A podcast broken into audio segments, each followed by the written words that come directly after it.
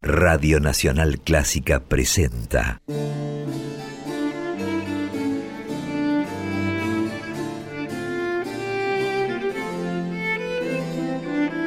Clásica en La.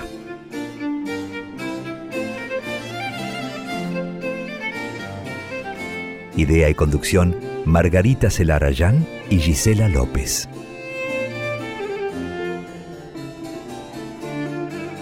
Hola, ¿cómo están? Comenzamos Clásica en la, este espacio que cada jueves en la 96.7 dedicamos a compartir trayectorias, actividades, creaciones de compositoras y también de directoras de todos los tiempos. Somos dos las encargadas de llevar adelante este programa. Yo soy Margarita Celarayán y mi compañera es Gisela López. ¿Cómo estás, Gise? Hola, Margarita. Buenas tardes para vos, buenas tardes para cada oyente que está acompañándonos en este nuevo Clásica en la, como siempre, dos horas de muchísima música clásica con perspectiva de género. Ojalá que estén cada jueves de 18 a 20 por la FM 96.7, por nuestra querida Nacional Clásica, o quizá también lo hagan a través del el formato podcast que tenemos la suerte de contar gracias a la dirección de la radio, en las plataformas de iTunes y de Spotify. Así nos escuchan casi, te diría, 24 horas después de emitido cada programa de los jueves, el día viernes ya nos tienen en esas dos eh, plataformas para poder escucharnos cuando ustedes quieran, cuando vos puedas y por el sistema que más les guste a ustedes. Dicho todo esto, arrancamos con nuestra propuesta, que hoy Margarita es un viaje más que interesante y sobre todo reivindicativo, diría yo, ¿puede ser? sí, hay algo de eso, Giselle, definitivamente, porque mm, el recorrido de hoy es un recorrido histórico que nos va a llevar a compartir historias y creaciones de varias compositoras y el eje temático que elegimos es algo que en el título, digamos, de ensayo de preproducción que le puse es compositoras sororas. ¿Qué sería esto? Fueron compositoras en diferentes momentos de la historia, entre el siglo XIX y comienzos de este siglo XXI, que estuvieron muy comprometidas en sus tiempos, en sus contextos, con la igualdad de género y de alguna manera impulsaron iniciativas o participaron de iniciativas tendientes a cambiar esa realidad, ¿no? Y a terminar con estas injusticias. Desde, las... posibilidades que tenían. Exactamente, exactamente. Algunas participando de iniciativas o movimientos, otras agrupándose con compositoras contemporáneas. Otras hablando con los hombres con poder, Margarita. También, hay algo de eso también, exactamente. Así que esa es la excusa para reunir a varias compositoras de diferentes épocas y de diferentes geografías también. Así que vamos a emprender este recorrido por las creaciones y las historias de algunas compositoras que estuvieron y en algunos casos que están muy comprometidas con la igualdad de género. Y este recorrido va a empezar en Suecia a mediados del siglo XIX.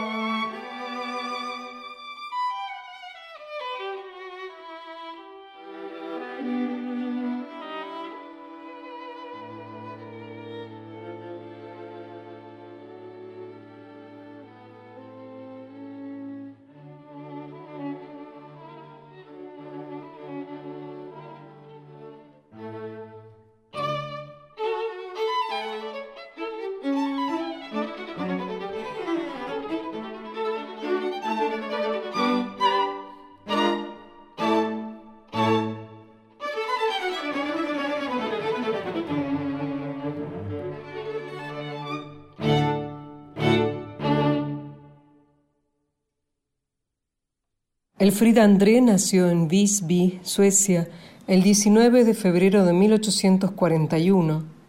Después de comenzar sus estudios de música en su ciudad natal, cuando tenía 14 años se trasladó a Estocolmo, donde obtuvo su diploma de organista en la Academia Real de Música. Sin embargo, encontró que por ser mujer no se le permitía desempeñarse como intérprete de órgano en la capital sueca. Decidida a no aceptar esa injusticia, le escribió una carta al rey y así emprendió junto a su padre una campaña para que se modificara la ley que establecía esa prohibición y logró su propósito. La ley se modificó y Elfrida pudo obtener un puesto como organista en Estocolmo. Además de destacarse en ese ámbito, Elfrida André tuvo una amplia trayectoria como compositora. Estudió con Niels Gade el más importante compositor danés de su tiempo, y se ocupó incansablemente de difundir su música en Suecia y en Alemania. Logró ser muy valorada y respetada en su tiempo. Fue admitida en la Academia Real de Música de Suecia, se desempeñó como directora musical de la Catedral de Gotemburgo y en la década de 1890 fue premiada en el Gran Concurso Internacional de Composición Musical en Bruselas. Durante toda su trayectoria, Elfrida André batalló contra los prejuicios hacia las mujeres creadoras en las últimas décadas del siglo XIX y comienzos del XX. Por entonces, aún se creía que las mujeres no eran capaces de encarar géneros musicales complejos, como las sinfonías. Con la firme decisión de derribar esos prejuicios, Elfrida se propuso componer grandes obras orquestales. Y fue la primera en hacerlo en Suecia. A propósito, escribió en su diario, el ascenso del género femenino a la autoconciencia sobre su vocación y habilidades, a la independencia y al progreso, es la causa que amo sobre todo, y por la que quiero sacrificar mi tiempo y mi vida. Tengo la más poderosa, la mejor de todas las herramientas en la música, con el sonido de sus mil lenguas. Pero hay otra gran herramienta de sonido, en la cual los mayores tesoros de la música despiertan en su esplendor. Mi anhelo íntimo se esfuerza por lograr esto y solo cuando lo domine mi alma encontrará la paz. La orquesta es el objetivo.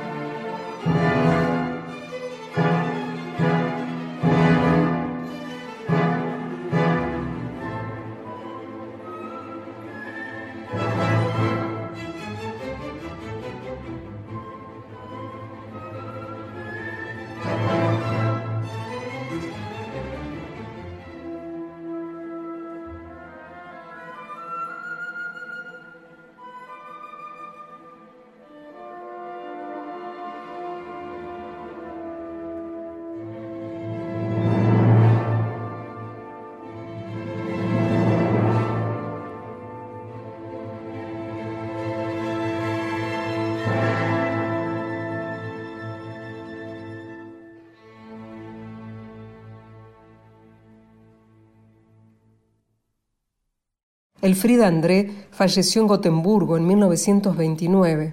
Otra compositora, algo más joven que ella, muy comprometida con la lucha por la igualdad de género, fue Ethel Smythe. Nacida en Londres en 1851, eligió dedicarse profesionalmente a la música contra la voluntad de su padre, quien finalmente aceptó la decisión de la joven Ethel. Estudió composición en Leipzig, donde dio a conocer sus primeras obras, y en los últimos años del siglo XIX regresó a Inglaterra, donde su música se difundió ampliamente y pronto comenzó a ganar reconocimiento como compositora.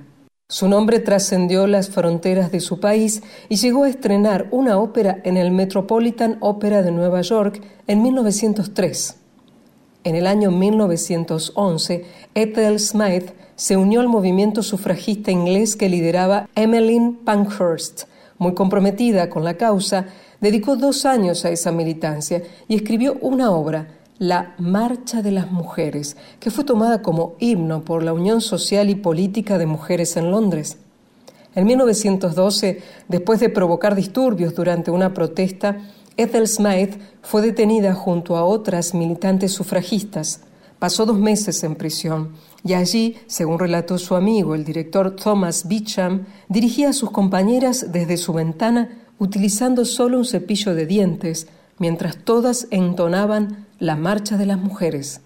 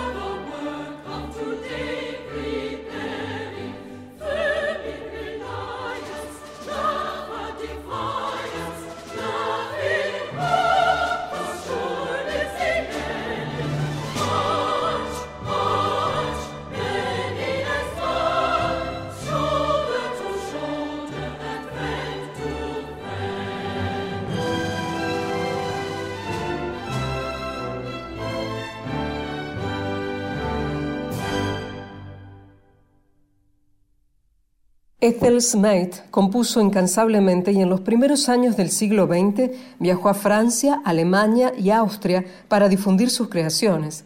En Inglaterra recibió varios reconocimientos por su trayectoria como compositora. Se convirtió en la primera mujer en obtener un doctorado honorario en música por la Universidad de Oxford y en 1922 fue nombrada Dama del Imperio Británico. Cuando cumplió 75 años, hubo una celebración en su honor en el Royal Albert Hall de Londres con un gran concierto que incluyó algunas de sus obras dirigida por su amigo Thomas Beecham. Siempre fue una gran defensora de los derechos de las mujeres, consciente de las dificultades que debían afrontar, en algún momento expresó, siento que debo luchar por mi música, porque quiero que las mujeres ocupen sus mentes en tareas grandes y difíciles, y no que permanezcan abrazadas a la orilla, temerosas de lanzarse al mar.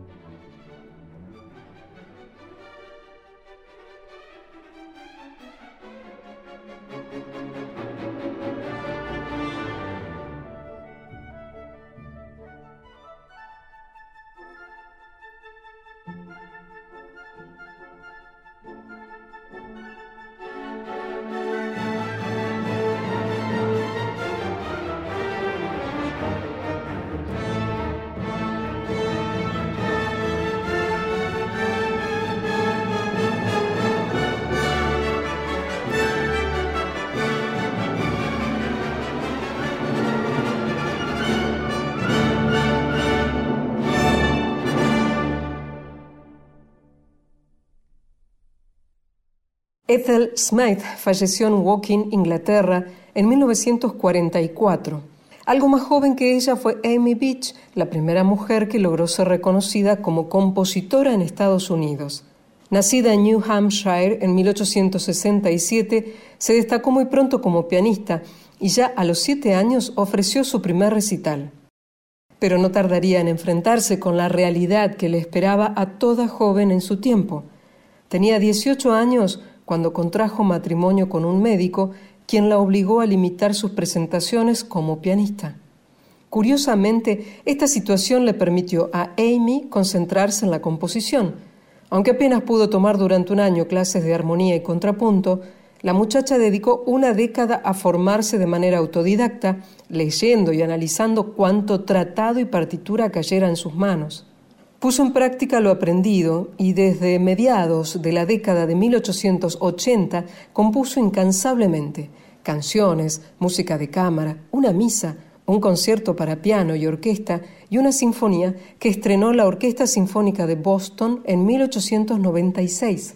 A comienzos del siglo XX, Amy Beach ya era una compositora consagrada y muy apreciada en el ámbito musical de Boston. También se ocupó de difundir sus obras del otro lado del Atlántico. Desde 1912 recorrió ciudades como Berlín y Leipzig, donde ofreció recitales y presentó varias de sus creaciones. Tenía plena conciencia de las dificultades que debían enfrentar las mujeres creadoras. Era muy generosa con sus colegas y congéneres. Solía utilizar su prestigio como pionera para impulsar las actividades de compositoras más jóvenes y así fue la primera presidenta de la Sociedad de Compositoras Estadounidenses, de la cual fue una de las fundadoras. Después de décadas componiendo y divulgando incansablemente sus creaciones, en 1940 Amy Beach se retiró de la actividad pública. Falleció unos años más tarde, en 1944 en Nueva York.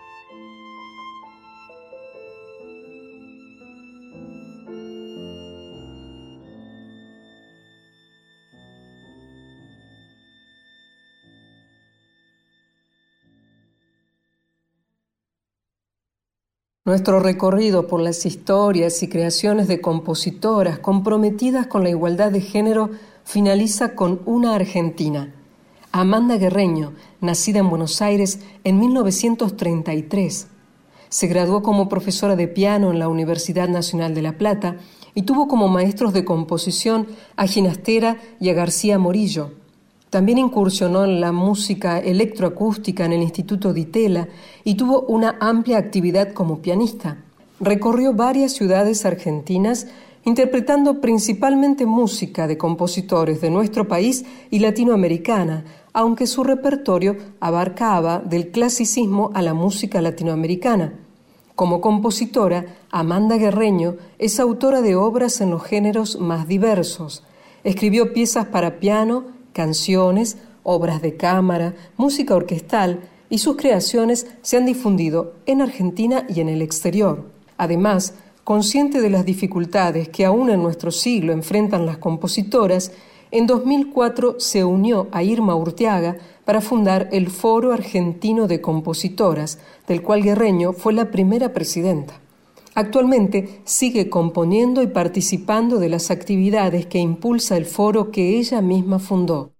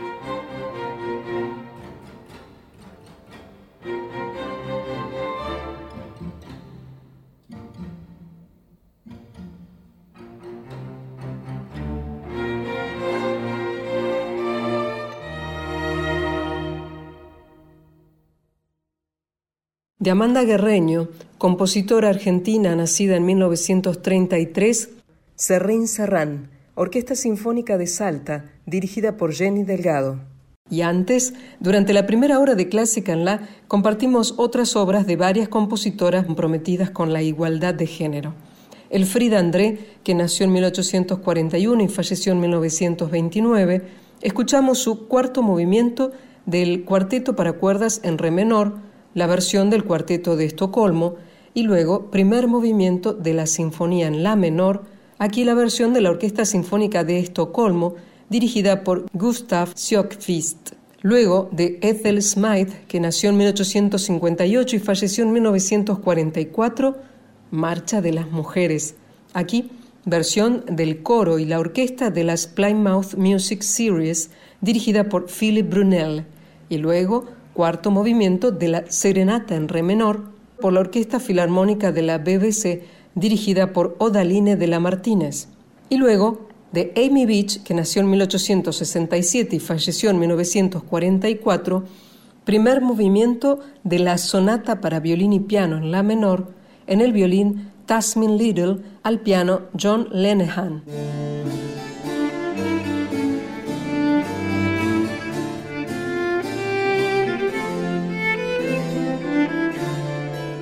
Esta ya es la segunda hora, la segunda parte de Clásica en la. Mi nombre es Gisela López y ustedes saben que con Margarita Celarayán desde el año pasado estamos haciendo aquí en un espacio de la Radio Nacional Clásica, la 96.7, estas dos horas de muchísima música clásica con perspectiva de género, resaltando aquellas compositoras de otros siglos, de nuestro siglo también, y la trayectoria de directoras de orquestas anteriores, aquellas que fueron las precursoras y aquellas que hoy están haciendo un gran trabajo, las más jóvenes y aquellas que ya tienen una trayectoria para presentar. De esta manera hemos conformado estas dos horas de información, de muchísima música y recordarte antes que seguir 321 y recordarte antes de seguir con el programa que tenemos redes sociales y que nos podés escuchar con el formato podcast. Las redes sociales, Twitter, Facebook y sobre todo Instagram, nos buscas con este mismo nombre en las tres redes sociales. Arroba en la clásica. Arroba en la clásica. Todo junto, minúscula, tanto en Facebook, en Twitter como en Instagram nos encontrás y nos podés seguir, podés poner like y también podés estar atenta, atento a la información que te brindamos previamente a nuestro programa como así también a invitaciones a eventos, propuestas que también surgen a partir de aquellas mujeres que en la música se convocan para hacer una diferencia. Además, recordarte que si hoy no pudiste escuchar la primera parte de este programa o es la primera vez que escuchas Clásica en la, sepas que también vamos con formato podcast. 24 o un poco más de horas después de emitido nuestro programa de los jueves, ya vas a tener en las plataformas de Spotify y también de iTunes este programa como podcast. Buscas el sector podcast de cada una de estas plataformas de streaming y de esa manera ya vas encontrando todo el material del año 2021 subido a esas plataformas. Dicho esto, seguimos con nuestro programa y en un rato Margarita tendrá la suerte de conversar con la musicóloga y cantante Patricia Kleiman para anticiparnos el lanzamiento de un nuevo disco con música inédita de Pauline Viardot la gran cantante, gran compositora de la segunda mitad del siglo XIX, que en este año se celebra el bicentenario de su nacimiento. Antes de esa charla compartiremos algo de la música de esta compositora. En este caso, en el violín Reto Kuppel, en el piano Wolfgang Manz, hacen estas seis piezas para violín y piano de la gran Pauline Viardot.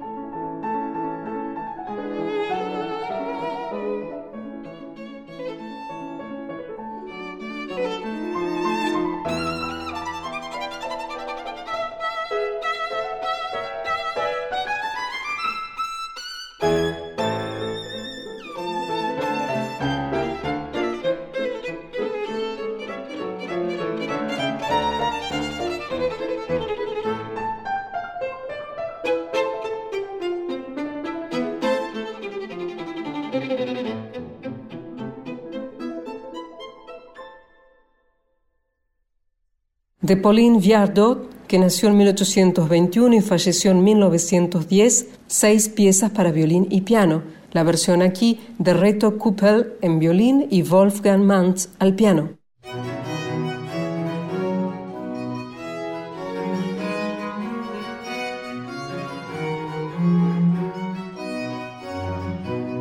Seguimos en Clásica en La y este año, el 18 de julio pasado, se cumplió el bicentenario del nacimiento de Pauline Viardot, que fue una gran cantante y compositora que desarrolló su actividad en la segunda mitad del siglo XIX, una figura muy influyente en su tiempo.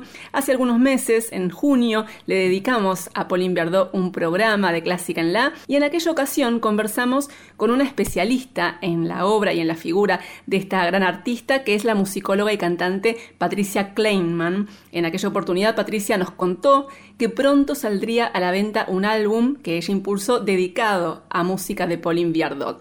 Y hoy tenemos una primicia aquí en Clásica en La, que es un anticipo de este álbum que va a tener su lanzamiento internacional en un par de días, el 23 de octubre. Así que para conversar sobre este nuevo material está en línea su impulsora y directora Patricia Kleinman, que es musicóloga y cantante, vive en España, pero nació en Buenos Aires, estudió en el Real Conservatorio de La Haya, es licenciada en Historia y Ciencias de la Música por la Universidad de La Rioja de España, integra varios equipos de investigación y es directora de Proyecto Compositoras, desde el cual se busca la inclusión de música compuesta por mujeres en la programación de salas de concierto y teatros de ópera. Es un placer para mí desde Clásica en La poder saludarle y conversar con ella a propósito de este flamante álbum dedicado a música de Pauline Viardot. Hola Patricia Kleinman, ¿cómo estás? Te saluda Margarita Celarayán desde Radio Nacional Clásica de Buenos Aires. Hola Margarita, muchísimas gracias por tu llamada. Patricia, un placer enorme conversar nuevamente con vos. Antes de hablar sobre este disco, te voy a pedir que nos cuentes, para quienes no conocen aún a Pauline Viardot, quién fue ella y por qué nos parece que es importante homenajearla en este bicentenario de su nacimiento que se cumplió hace algunos meses. Bueno, Pauline Viardot fue una gran cantante, era mezzosoprano, compositora, pedagoga del canto, dejó tratados de técnica vocal que se siguieron usando muchísimo tiempo y además fue una personalidad de la escena cultural europea de la segunda mitad del siglo XIX. Como cantante era como la María Calas del siglo XIX, fue una gran diva de los escenarios que provocaba que el público delirara. Inclusive, por ejemplo, Dickens se cruzaba el Canal de la Mancha para oírla cantar.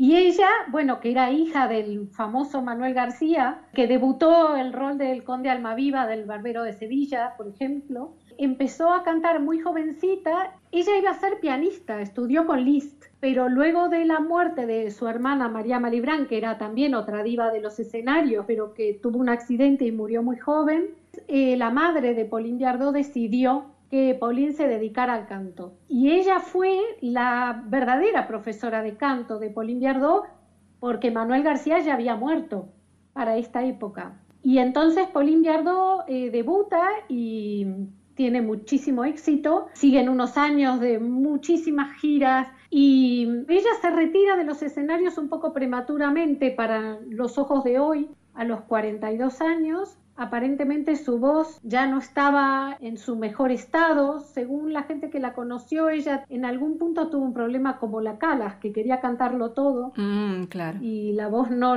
claro. Porque ella, por ejemplo, cantaba Norma y al mismo tiempo cantaba Rosina, pero al mismo tiempo por ahí cantaba el profeta de Meyer, mm. que son roles un poco Muy incompatibles en algún punto. Claro. De cualquier manera, ella empieza a componer muy joven siguiendo la tradición familiar tanto de Manuel García como de su hermana María Malibrán, y ya desde 1843 empieza a publicar estas obras que ella va componiendo. Y cuando ella se retira de los escenarios, ella es una persona que hoy se llamaría resiliente, porque en vez de ir a llorar, digamos, porque ya no la voz no le resiste todo lo que ella quiere hacer, ella se recicla tanto en compositora como en profesora de canto. Se va a vivir a Baden, en Alemania, y ella ahí realmente recibe a alumnas de todas partes de Europa y de Norteamérica, y digo alumnas porque se especializaba en la voz femenina, les transmite no solamente la técnica vocal, sino lo que ahora llamamos el know-how, cómo pararse en un escenario, cómo hablar con un compositor, cómo hablar con un empresario y, mm, más importante aún, cómo discutir un caché, lo cual para una mujer en esa época no era nada normal. Claro. Ella sabía el valor del dinero, sabía negociarlo, inclusive la tildaban de cara. Realmente fue una mujer excepcional por cómo rompió moldes en todo sentido en el siglo XIX. Una mujer que viajaba a veces sin el marido, que se iba de gira, que dejaba a sus hijos chiquitos al, cuidado del marido, porque ella se iba a cantar y el marido dejó su profesión para apoyar la carrera de ella. Qué increíble. Ubiquémonos, ¿no? Estamos hablando de la segunda mitad del siglo XIX, algo totalmente sí, sí, de la década del ¿no? 50. Claro. Ella tiene los tres hijos muy seguidos. Había tenido una hija en la década del 40 que casualmente queda al cuidado de Chopin y George Sand cuando ella se va a cantar. qué lujo, eh, qué lujo de niñeros. Sí, lo tiene, que el chico es el mundo también. claro, claro, sí, sí. Es muy interesante como figura femenina para nuestros ojos de hoy porque tiene tantas, tantas dimensiones, tantas aristas interesantes. Sí, sí, una figura realmente fascinante, una precursora en todos los sentidos. Estamos hablando de Pauline Viardot, la gran cantante, compositora, profesora de canto, que vivió, recordemos, entre 1821 y 1910, y la estamos evocando junto a la musicóloga y cantante Patricia Kleinman, porque en poquitos días va a salir a la venta un álbum con música de ella, música de Pauline Viardot, recuperada por nuestra entrevistada que es Patricia Kleinman. Y a propósito de eso, cada vez que conversamos con musicólogas, nos parece importante resaltar su trabajo porque gracias a ellas es que podemos disfrutar mucha de la música de compositoras que compartimos habitualmente en este programa. Por eso te quería pedir que nos cuentes sobre tu trabajo de recuperación, transcripción y edición de la música de Pauline Viardot. Bueno, ante todo, gracias por señalar el trabajo que hacemos los musicólogos. Sí, es un trabajo invisible, no, Para que exista. Claro, pero es tan importante, realmente tan importante. Y bueno, en tu caso, por ejemplo, todo este trabajo ahora está cristalizando en un montón de proyectos como este disco. Sí, el caso de Pauline es muy interesante y es atípico en el sentido de que Pauline Viardot dejó mucha cantidad de música sin publicar.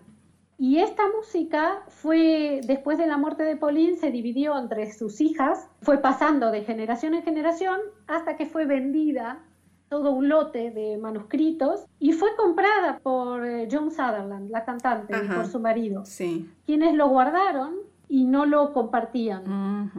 Hasta que a la muerte de John Sutherland, eh, alguna biblioteca la adquirió y entonces ahora los investigadores tenemos acceso a esa música. Pauline Viardot fue una persona que publicó mucho en vida, a diferencia de otras compositoras que lo tuvieron entre desalentado, vetado. O sea, publicar fue algo que a las mujeres compositoras les estuvo más vedado que componer en algún punto. No fue el caso de Pauline Viardot, mujer atípica en todo sentido, pero ella eligió publicar algunas obras y otras eligió no publicarlas. Pero estos cuadernos musicales, en primer lugar, la mayoría son copias en limpio que hizo la propia Pauline Viardot. Ya ese hecho de pasar en limpio una obra, para mí le da un estatus de que la obra cuenta con cierto beneplácito por parte de la autora.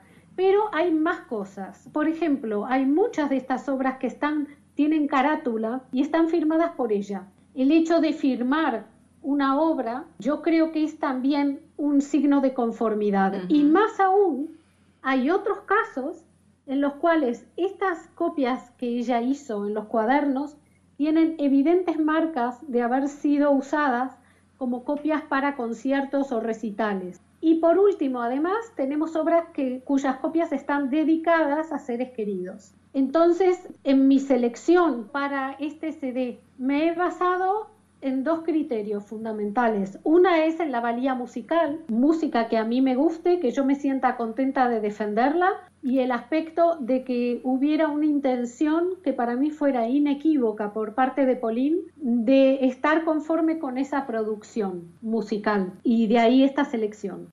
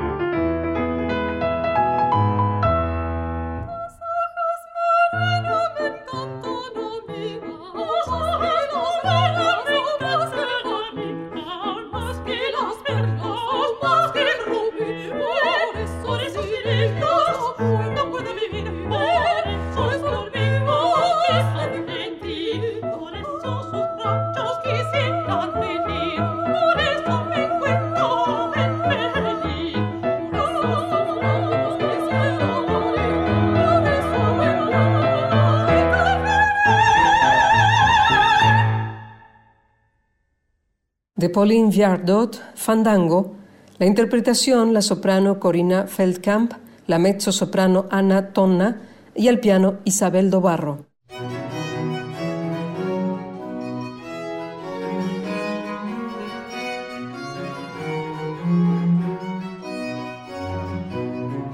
Conversando con Patricia Kleinman, cantante y musicóloga argentina, residente en España, una gran conocedora de la figura y de la obra de Pauline Viardot, la célebre cantante y compositora que vivió en la segunda mitad del siglo XIX. Y estamos conversando con Patricia a propósito del lanzamiento en pocos días de un álbum dedicado a música de Pauline Viardot que ella se ocupó de impulsar con material que rescató Patricia Kleinman.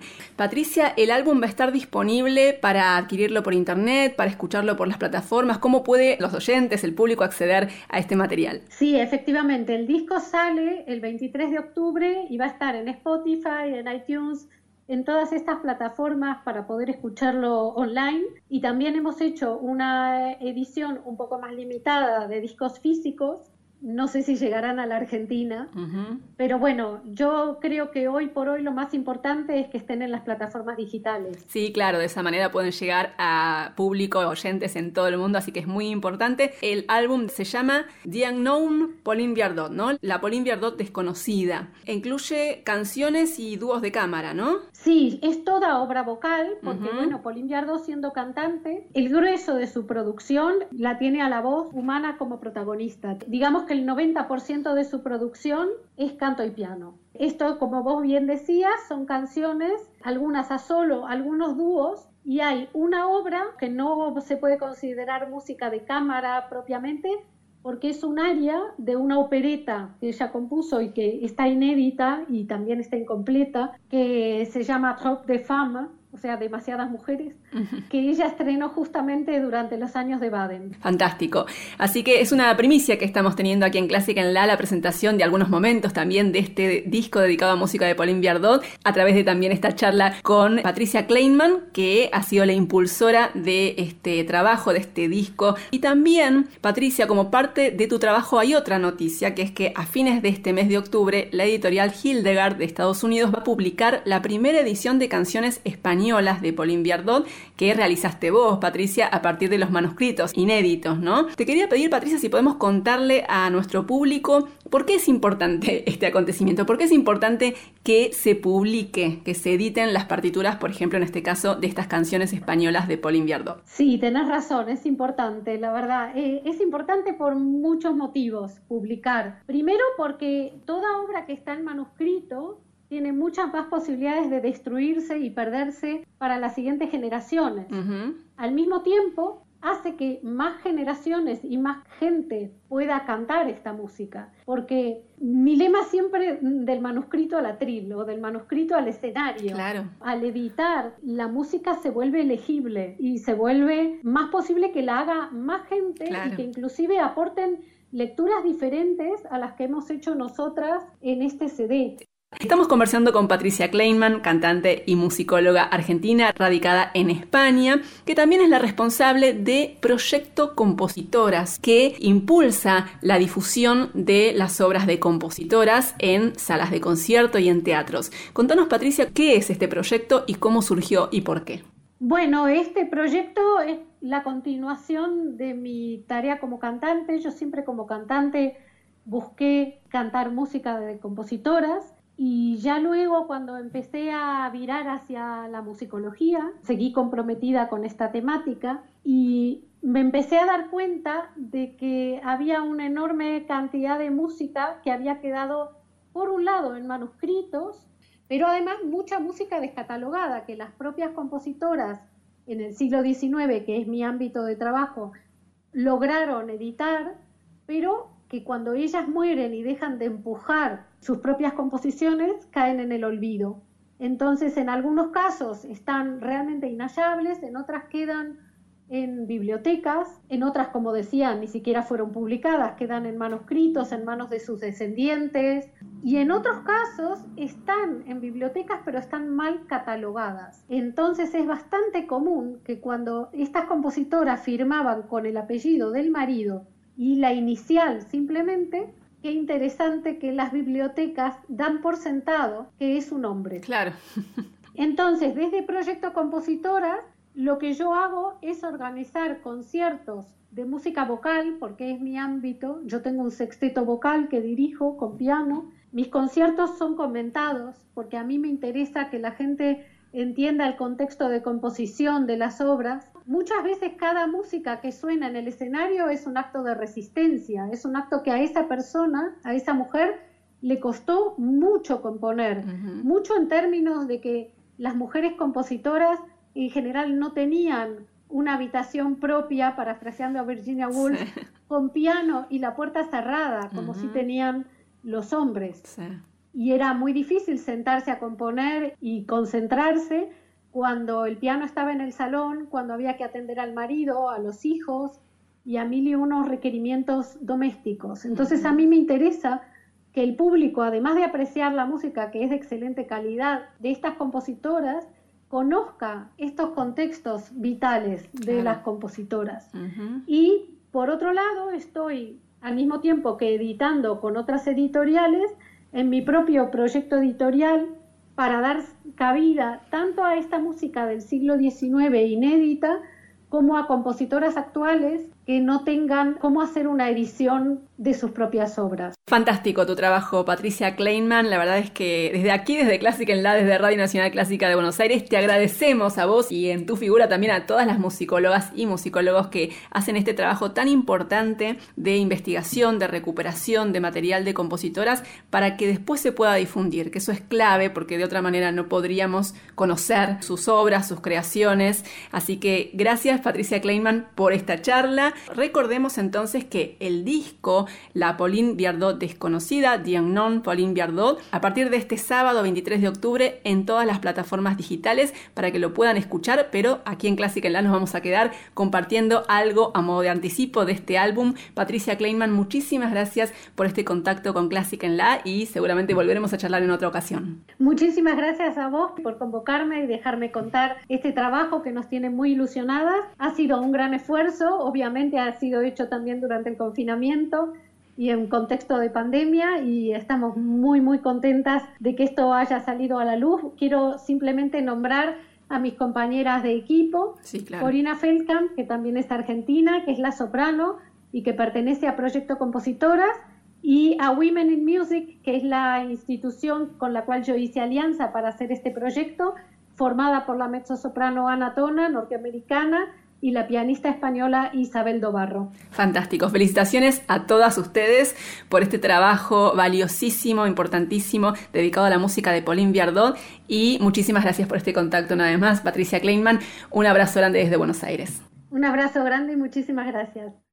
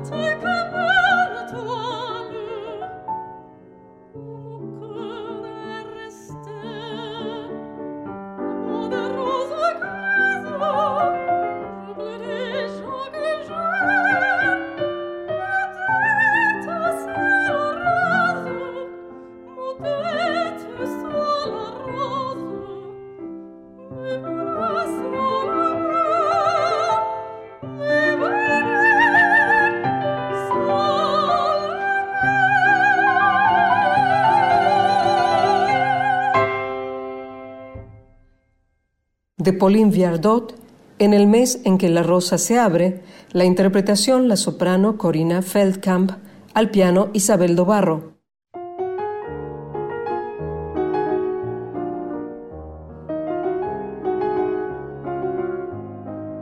Estamos en Clásica en la hasta las 20 por la 96.7 y siempre que podemos en este espacio tratamos de hacernos eco de noticias, novedades que tienen que ver con compositoras y directoras de nuestro tiempo, de la actualidad. Y hoy tenemos dos noticias que involucran a dos directoras. Una de ellas es Oksana Liniv, que es la joven directora ucraniana que hace unos meses hizo historia porque se convirtió en la primera mujer en dirigir en el Festival de Bayreuth y hace poco, a fines del mes de septiembre, Oksana Liniv realizó su debut dirigiendo la Orquesta Filarmónica de Berlín, nada menos. Y a propósito de Oksana Liniv, les cuento que hace muy poco el Teatro Comunal de Bolonia, en Italia, anunció que esta directora, Oksana Liniv, será su próxima directora musical a partir de enero de 2022 y con un mandato de tres años. Un paso más importantísimo para una directora que va a ocupar un cargo muy relevante como directora musical del Teatro Comunal de Bolonia. Ella es Oksana Liniv.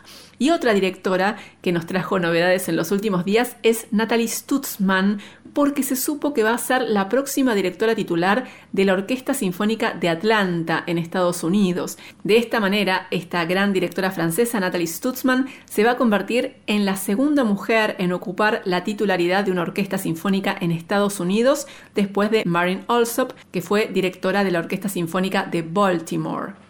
Y Natalie Stutzman lleva ya varios años desarrollando su actividad como directora, pero recordemos que primero la conocimos como cantante. Es una contralto extraordinaria, la más importante de su generación, de hecho, una cantante maravillosa, exquisita, que en cierto modo, como Pauline Viardot, la figura a la que nos dedicamos al principio de esta hora, se transformó también, ¿no? Se reinventó en esta faceta como directora, en la que también se está destacando muchísimo, y hasta hace poco Natalie Stutzman compaginó las dos actividades en paralelo, como cantante y como directora, pero en los últimos tiempos sus compromisos como directora la vienen absorbiendo casi por completo, tiene una agenda de compromisos impresionante y dentro de muy poquito se va a convertir, como les decía, en la directora titular de la Orquesta Sinfónica de Atlanta en Estados Unidos. Y vamos a escuchar un registro de Natalie Stutzman, la notable contralto y directora francesa. Lo que vamos a compartir es el tercer movimiento de la Sinfonía número 5 de Tchaikovsky por la Orquesta Sinfónica Nacional de Irlanda, dirigida por Natalie Stutzman.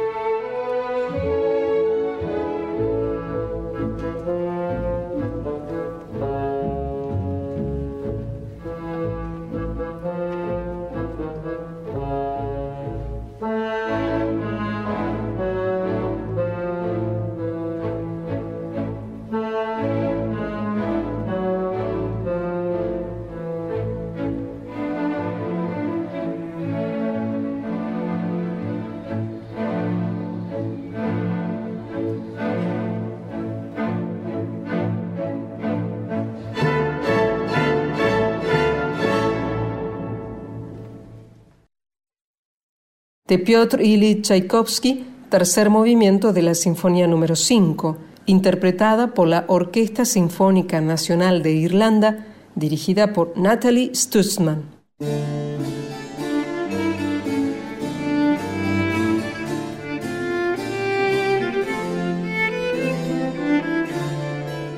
Y de esta forma, los minutos finales de otra emisión de Clásica en la Margarita. Sí, Gise, hoy tuvimos un recorrido con mucho material, mucha música, muchas historias, algunas primicias también. Tuvimos en la primera hora un recorrido histórico que nos llevó a compartir historias y creaciones de compositoras que estuvieron y en algunos casos que están muy comprometidas con la igualdad de género y que impulsaron o participaron de iniciativas tendientes a combatir las desigualdades justamente en el campo de la composición. Ellas fueron Elfrida André, Edel Smythe, Amy Beach y Amanda Guerreño. Y en la segunda hora compartimos algo de información, noticias sobre directoras de nuestro tiempo y también tuvimos una primicia, un anticipo del disco The Unknown Pauline Viardot, la Pauline Viardot desconocida.